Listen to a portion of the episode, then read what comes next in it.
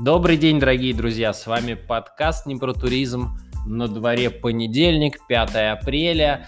В эфире десятый выпуск подкаста. Небольшой юбилей сегодня справим, поговорим об итогах этого подкаста, поделимся прогнозами. Напомню, что я возглавляю туроператора Space Travel, занимающимся въездным, выездным и бизнес-туризмом на территории Российской Федерации. Помните, что вы всегда можете обратиться к нам просто за советом, а мы подскажем, как не попасть в сложную неприятную ситуацию, связанную с путешествиями в коронавирусную эпоху.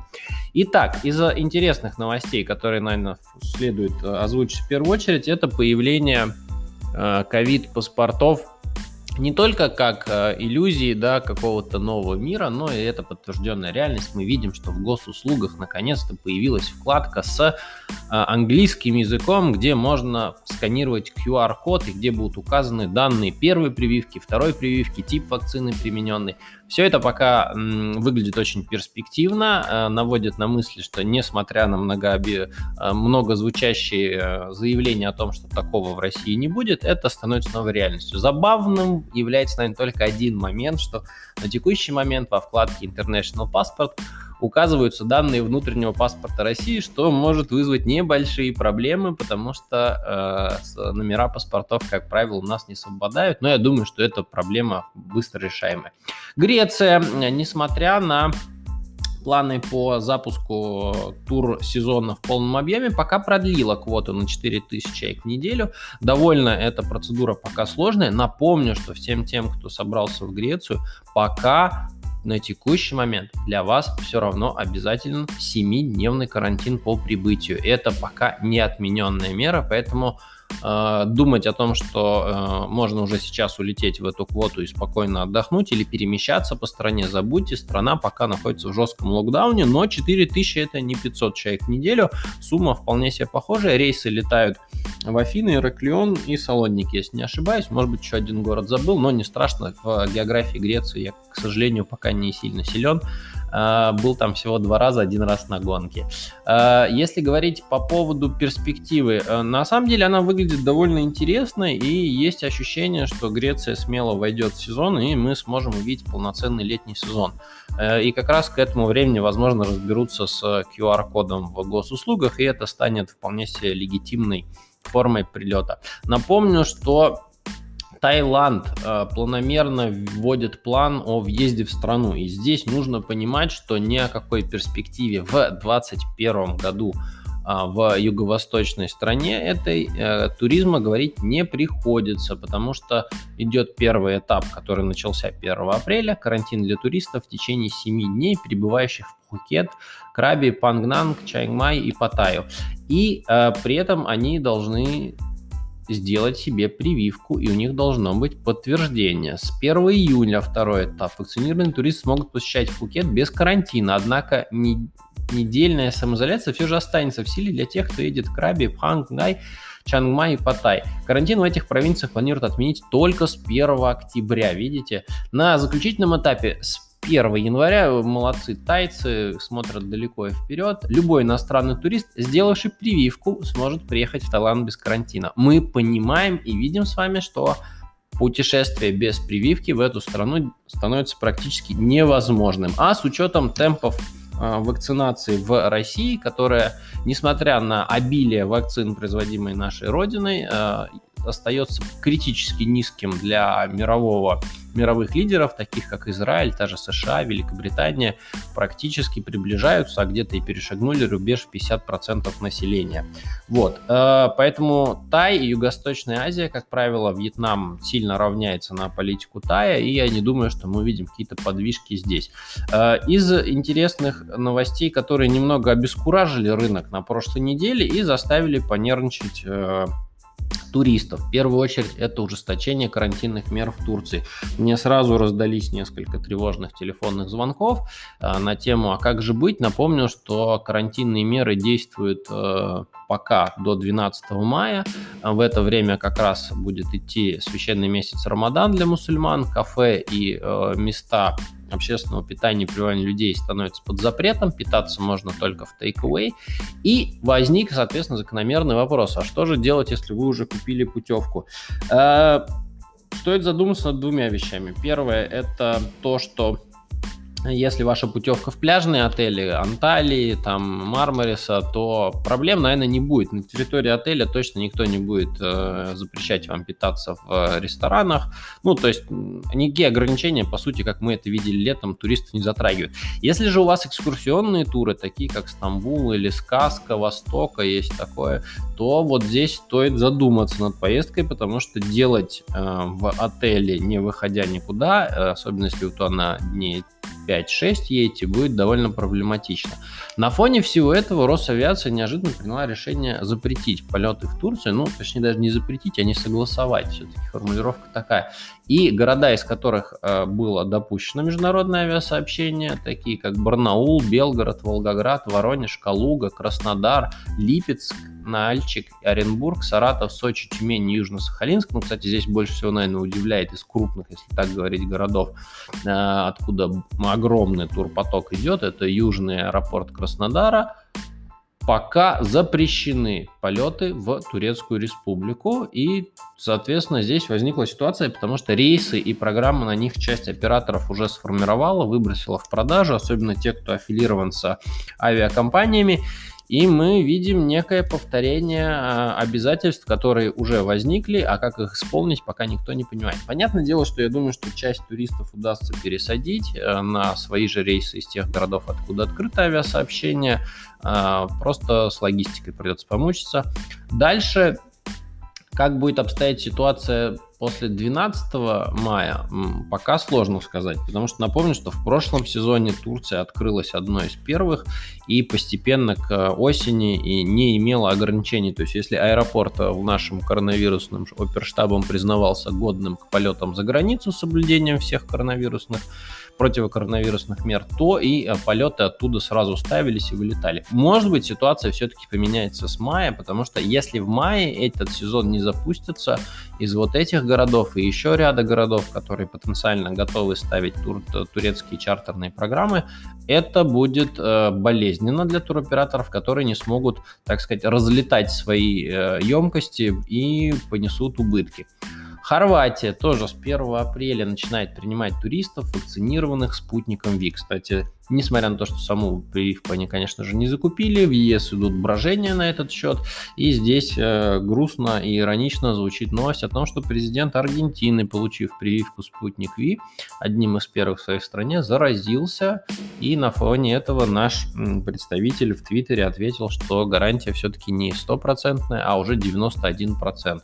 90.1% от заражения, но в любом случае э, Наверное, это первый такой э, мега-фейл нашей вакцины. Посмотрим, не повторит ли она судьбу AstraZeneca, которая постепенно теряет рынок, теряет очень сильно, но тем не менее Хорватия решила пускать туристов, будет их пускать привитыми с 1 апреля.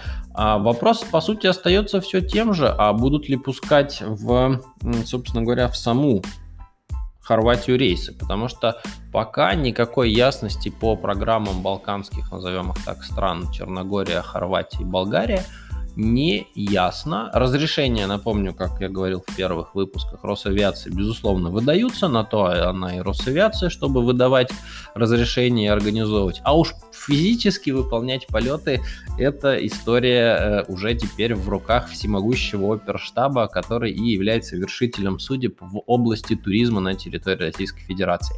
Из э, позитивных новостей закончилось противостояние, о котором я говорил между российскими национальными перевозчиками и арабскими перевозчиками за право осуществления рейсов в Россию. Победила дружба и рейсы полетели. Соответственно, никакого риска над полетами, которые были еще в конце прошлой недели звучали или в начале прошлой недели уже не осталось. Fly Dubai начал летать, Etihad летает, хоть и с ограничениями, э, Emirates Aeroflot летает, уральские авиалинии вообще строят колоссальную программу, UTR из Грозного летает. В принципе, наверное, сейчас по количеству рейсов Эмираты будут сопоставимы с количеством рейсов, э, которые выполняются в Турцию на текущий зимний период. Но в любом случае хорошо, что это закончилось без боли для туристов.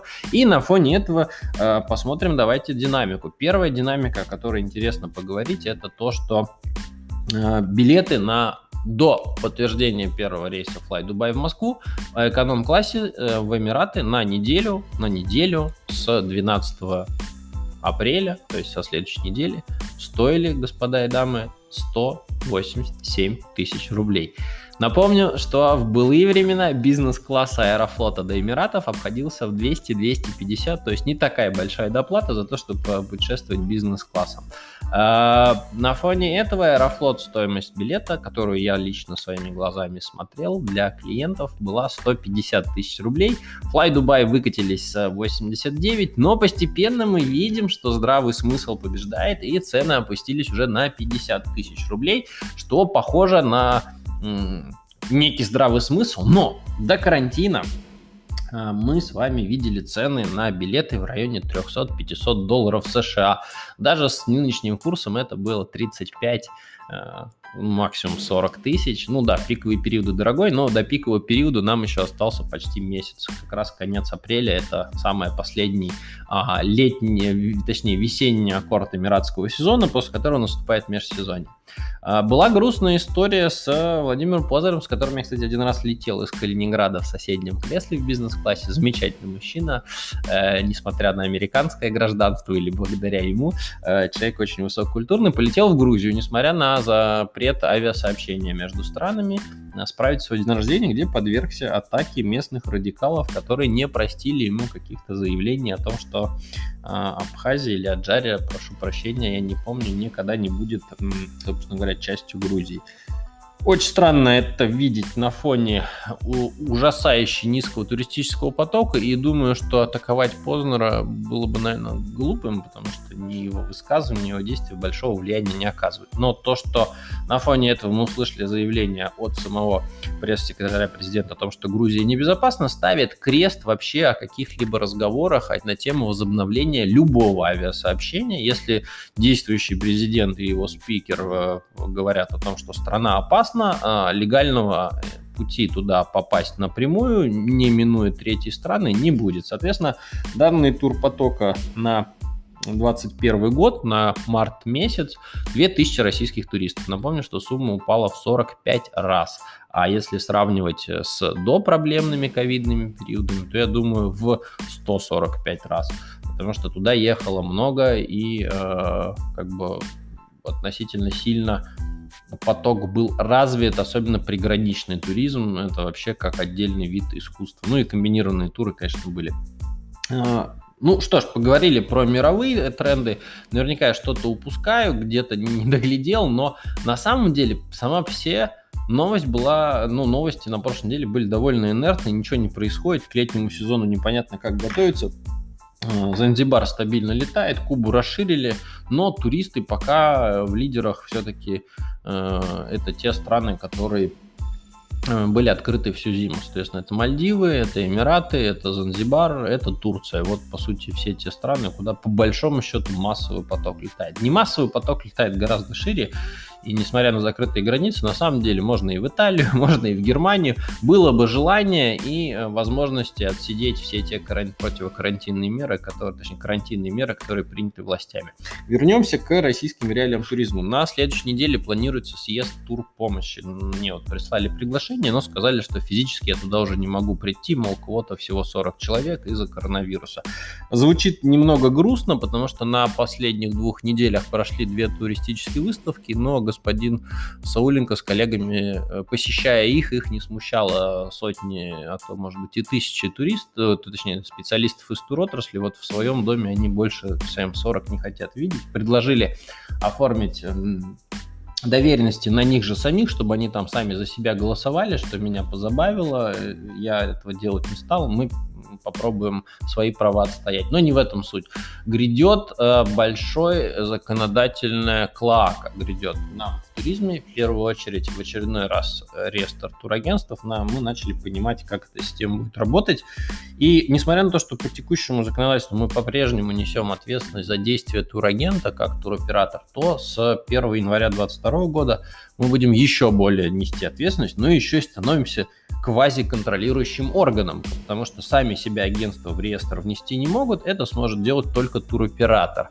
И вот тут для нас-то все понятно, наши клиенты большей частью с нами постоянно, мы их с радостью внесем, если их не будет у других туроператоров, а я надеюсь, их не будет у других туроператоров, то вот крупные игроки придется задуматься, ведь все действия, далее выполняемые этими компаниями, э, особенно противозаконные, а таких э, действий, к несчастью, иногда бывают, придется отвечать сами. Соответственно, э, не возникнет ли у нас торговля, в первую очередь, участием операторы квази, которые будут торговать членствами в э, реестре, это первый вариант. А второе, не толкает ли это все рынок а возвра- к возвращению обратно этих же самых центров бронирования, которых сейчас осталось очень мало, и многие из тех, кто остались, по сути, являются довольно крупными, серьезными игроками на рынке и имеют свою розничную сеть, а вот те, кто были э, мифические центры бронирования, когда,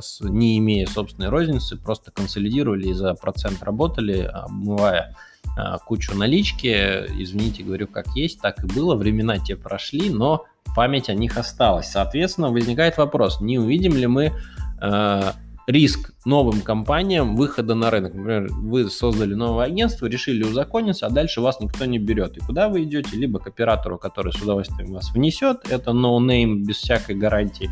Соответственно, механизм-то сам себе начинает противоречить, потому что не балансируется. Вроде серьезные игроки подтверждают серьезных игроков, а тут слабые игроки подтверждают слабых игроков. Соответственно, о какой-либо мифической или вообще аморфной защите туриста, как этот реестр имеет свою цель, говорить не приходится, потому что мне абсолютно непонятно, как я могу отказать одному агенту, потому что он имел какие-то условно недобросовестные не внести, другая компания внесет, и они обманут клиента. Ну и где какая защита? Ну а в-третьих, если ему операторы отказали, он идет к агенту, который состоит в реестре, и просто через него оформляет в рамках уже гражданско-правовых отношений договор на субагентскую деятельность. Потому что субагентскую деятельность можно развить до там, такой степени, что конечного бенефициара будет найти невозможно, и ни о какой, господа и дамы, защите туриста туристов в виде вот этих реестров от недобросовестных действий не идет. Это просто очередное желание нас всех посчитать, упорядочить и доложить о том, что все под контролем, мол, все мы контролируем. Полная иллюзия и туфта. А, на фоне этого, конечно же, все острее звучат проблемы туроператоров э, на тему страхования и исключения их из э, обязательств по выплате своих в фонды персональной ответственности и фонды турпомощи. Ну, на текущий момент фонды эвакуационные почти практически полон, это около 450 миллионов, а с учетом того объема и тех операторов, кто работает, ну уж никто из них точно банкротиться в ближайшее время не будет, и фонд точно задействован не будет.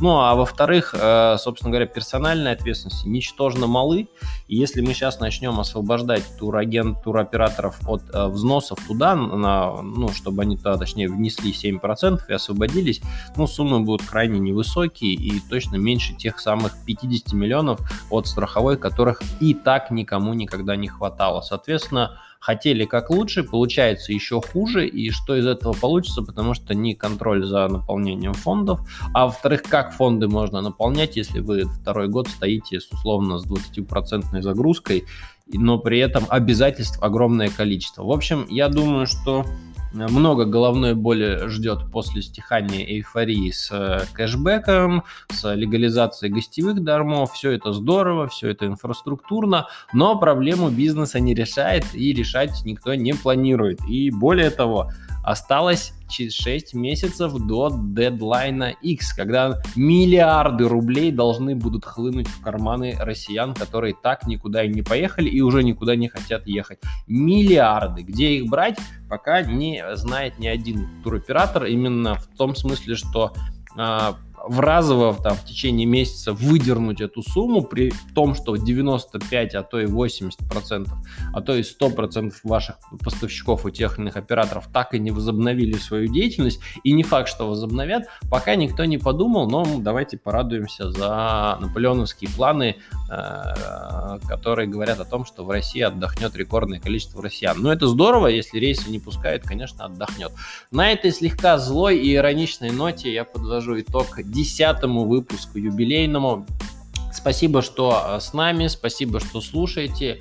Будем стараться не бросать эту инициативу. Буду ждать вашей обратной связи. Желаю всем отличной продуктивной недели. С вами был Артур Мурадян. А, десятый выпуск не про туризм, подкаст собака spacetravel.ru. Обращайтесь, пишите, звоните. Всем отличного настроения.